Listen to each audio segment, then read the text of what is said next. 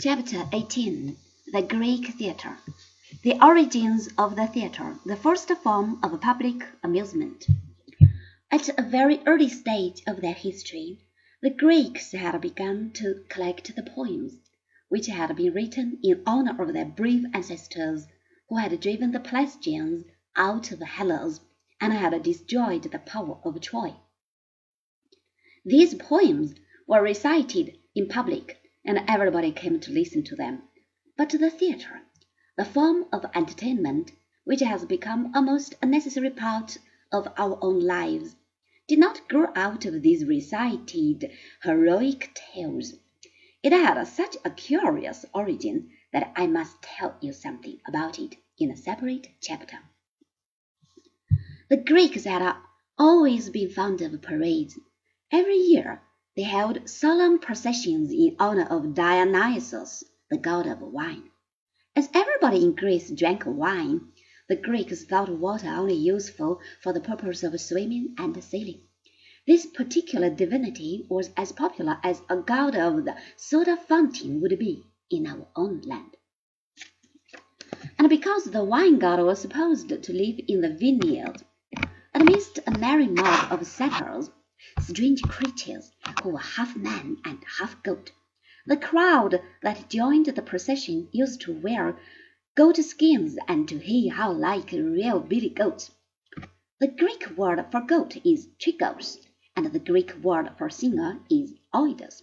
The singer who may mayhad like a goat therefore was called a chikos eidos, or goat singer, and it is this strange name which developed into the modern word tragedy, which means in the theatrical sense a piece with an unhappy ending, just as comedy, which really means the scene of something commodious or gay is the name given to a play which ends happily. But how, you will ask, did this noisy chorus of masqueraders stamping around like wild goats ever develop into the noble tragedies which have filled the theatres of the world for almost two thousand years? The connecting link between the goat singer and Hamlet is really very simple, as I shall show you in a moment. The singing chorus was very amusing in the beginning, and attracted large crowds of spectators who stood along the side of the road and laughed.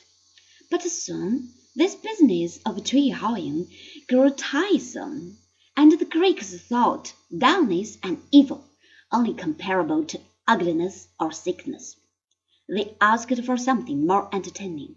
Then an inventive young poet from the village Icarium in Attica hit upon a new idea which proved a tremendous success.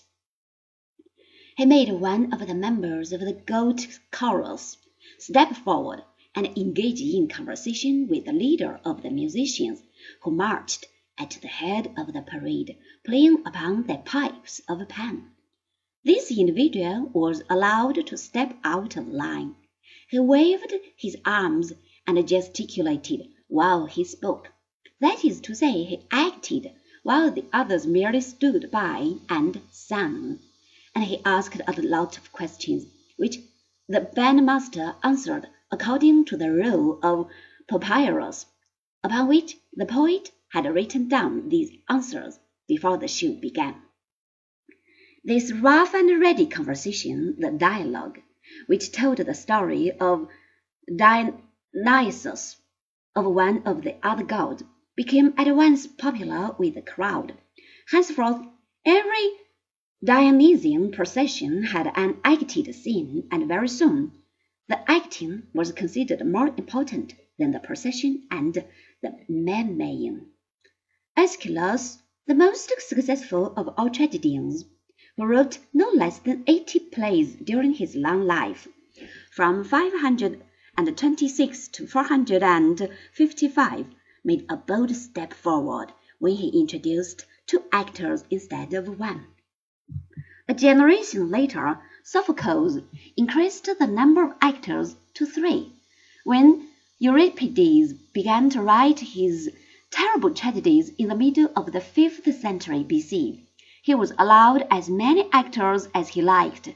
and when Aristophanes wrote those famous comedies in which he poked fun at everybody and everything, including the gods of Mount Olympus, the chorus had been reduced to the role of mere bystanders who lined up behind the principal performers, and who sang "This is a terrible world," while the hero in the foreground committed a crime against the will of the gods.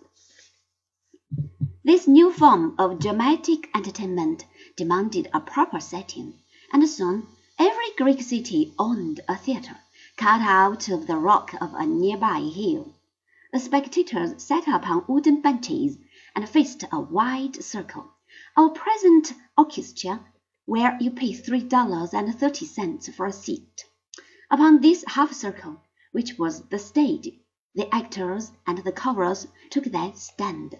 Behind them there was a tent where they made up with large clay masks, which hid their faces and which showed the spectators whether the actors were supposed to be happy and smiling or unhappy and weeping.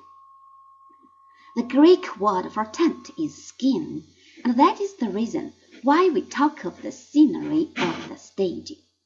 When once the tragedy had become part of Greek life, the people took it very seriously and never went to the theatre to give their minds a vacation.